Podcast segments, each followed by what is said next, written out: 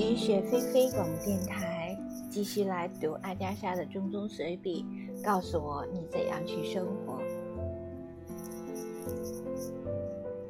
一路上见到许多虚丘，我开始琢磨，这次是否可以绕着土丘逆时针走了。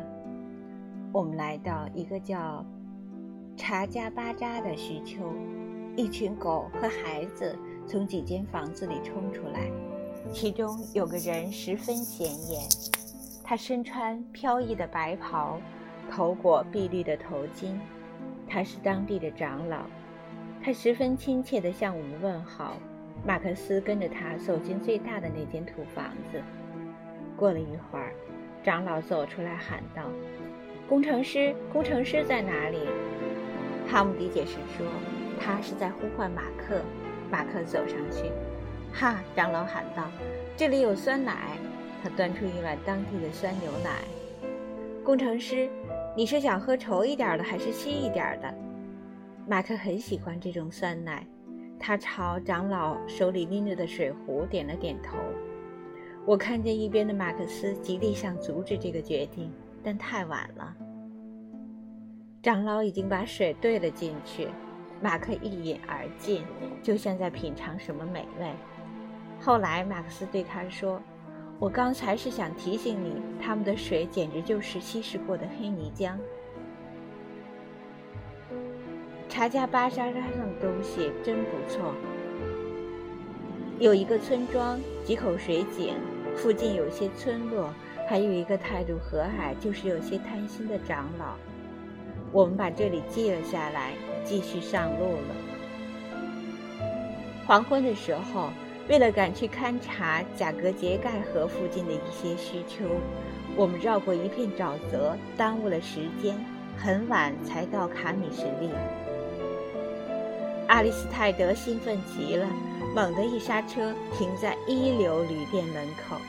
看，他说：“难道不气派吗？这可是石头房子啊！”我们想说。旅店的内部设施要比外观重要的多，但克制住了。毕竟这算是一家旅店，不管它是什么样的，都得在这里住下了。我们走进去，爬上一段长长的黑黢黢的楼梯，来到餐厅。里面的餐桌都是大理石台面，空气中弥漫着石蜡大蒜和油烟味儿。马克思走进去，和店老板讨价还价起来。这里当然是旅店，有床的旅店，真正的床。老板猛地推开一扇房门，里面有四个人，都已经在床上躺下了，这证明他没有说谎。房间里还有两张床是空的，就住在这儿吧，他说。这头畜生可以扔出去。他踢了一脚身边那个睡着的人，说：“他是我的马夫。”马克思冒昧地指出：“我们需要单独的房间。”老板犹豫地说：“那样的话，费用会非常高。”马克思爽快地说：“他不在乎费用有多高，能有多高呢？”他问。老板踌躇地挠着耳朵，上下打量着我们。我们周身是泥，确实不像是有钱人。然后他壮着胆子说：“四个人至少得要一英镑。”让他大为惊讶的是，马克思一口答应了。气氛顿时欢快起来。睡着的人被叫醒了，仆人也被唤来了。我们在一张大理石餐桌旁坐下，点了店里最好的饭菜。哈姆迪自告奋勇地去处理住宿问题。一刻钟后，他满面笑容地回来了。一间房给马克思和我使用，他和马克合住另一间。另外，为了你们的体面，他说他同意加五个法郎，把床单换成干净的。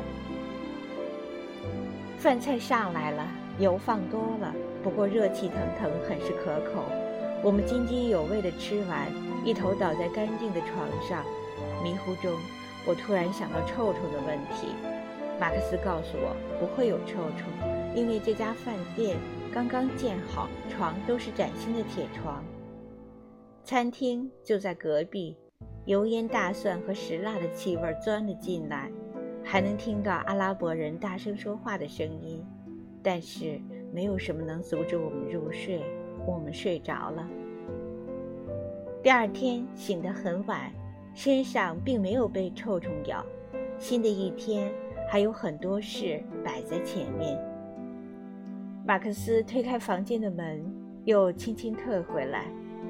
从我们两个房间赶出来的人都睡在了餐厅里，他们横七竖八地躺在餐桌之间的空地上，至少有二十个人，空气浑浊极了。茶水和鸡蛋被送到房间，用完早餐，我们又出发了。哈姆迪沮丧地对马克说：“对马克思说，他昨晚非常真诚地和。”马可特尼和卓聊了半天，可是，唉，都快两个月了，马克和卓居然一点阿拉伯语都不懂。马克思问马克：“他那本范埃斯编的阿拉伯口语学得怎样了？”马克回答说：“他不记得把书搁哪儿了。”我们在卡姆什利买了点东西，就向阿莫达驶去。我们走的这条路很不一般。基本上可以说是一条真正的公路，而不是什么小道。它和铁路线平行，铁路的另一侧就是土耳其。路面非常恐怖，到处坑坑洼洼，我们都快被颠散架了。可是毫无疑问，这条路并不荒僻，一路超了好几辆车。阿卜杜拉和阿里斯泰德特别热衷于当地司机最爱的游戏——飞车驱散，或者惊吓老妇人和孩子驱赶的毛驴或骆驼。他们受到了严厉的指责。路这么宽，你就不能从另一边开过去吗？马克思问道。阿卜杜拉兴奋地转过头来：“我开的可是卡车呀，我得挑比较平的路面吧。”这些下贱的贝都因人都该给我让路，他们还有他们的毛驴都得让开。阿里斯泰德悄悄地跟在一头超负荷载物的毛驴后头，赶毛驴的是一男一女。他猛地一按喇叭，他猛地一按喇叭，毛驴吓得撒开蹄子就跑，女人尖叫着跟在后面追。男人气得直晃拳头，爱丽丝泰德哈哈大笑，他也挨骂了，和以前一样，他满不在乎。阿姆达主要是一个亚美尼亚人居住的城市，可以说毫无吸引力，苍蝇成群，小孩的举止粗鲁恶劣，每个人看上去都厌倦而暴躁。总之，这里无法与卡米什利相比。我们从一个身份可疑的人那里买了些肉，成团的苍蝇从肉上一哄而起，还买了些不新鲜的蔬菜和刚出炉的面包。汉姆迪私下里打探情况，回来时采购已经结束了。他带我们走进一条小路，那里有一扇大门通向一个院子。一位亚美尼亚牧师出来欢迎我们。牧师非常恭谦，懂一点法语。他指着院子和一边的建筑说：“这是他的房子。”是的，如果双方达成协议，他可以在明年春天把房子租给我们。他很快就可以清理出一间屋供我们存放东西。双方协商之后，我们出发前往哈萨克。从阿木达出发，有一条路在。查加巴扎与卡米什利公路汇合，沿途我们勘察了几座虚丘，顺利地回到驻地，大家都累坏了。马克思问马克：“喝了长老的脏水后，有没有什么不舒服？”马克说：“他从来没有觉得这么舒服过。”我告诉你，马克有特异功能。钻进睡袋以后，马克思对我说。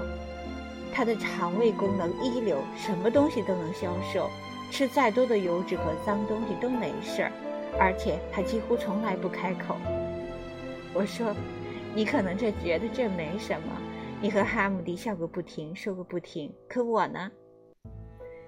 我不明白你为什么不能和他相处融洽一点。你努力过吗？我一直在努力，是他故意冷落我。马克思似乎觉得很有趣，笑了半天。